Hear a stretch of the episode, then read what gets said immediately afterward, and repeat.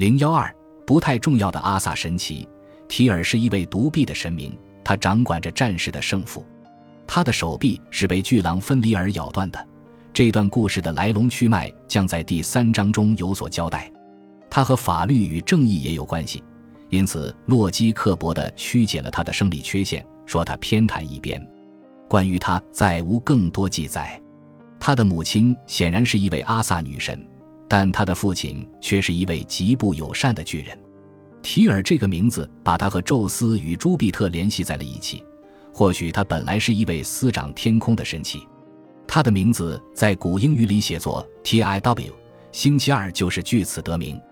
盲眼的霍德尔是巴德尔的兄弟，据说诸神们都避免提起他，因为是他造成了巴德尔的死亡。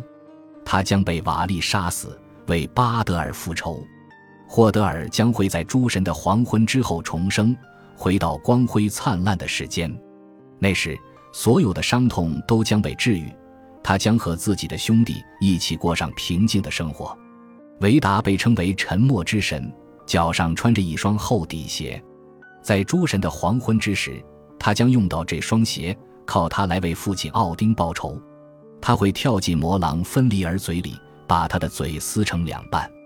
瓦利是为了给巴德尔复仇才诞生的。这段故事的原委将在第六章中讲到。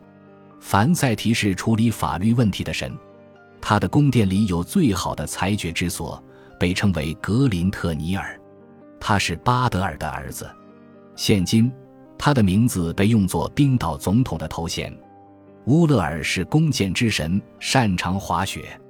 如果你要与人对决，就应祈求他的保佑。他住在紫山谷，这与他十分相称，因为紫杉木是制弓的上佳材料。他是西弗的儿子，索尔的继子，但无人知晓他的生父是谁。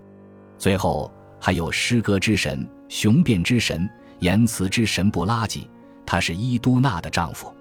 布拉吉很有可能本是一介凡人，在最早一批名留青史的古北欧诗人中，有一位被称作老布拉吉，直到现在还能读到他的几首诗歌。他应该是在后来被加入了诸神的行列。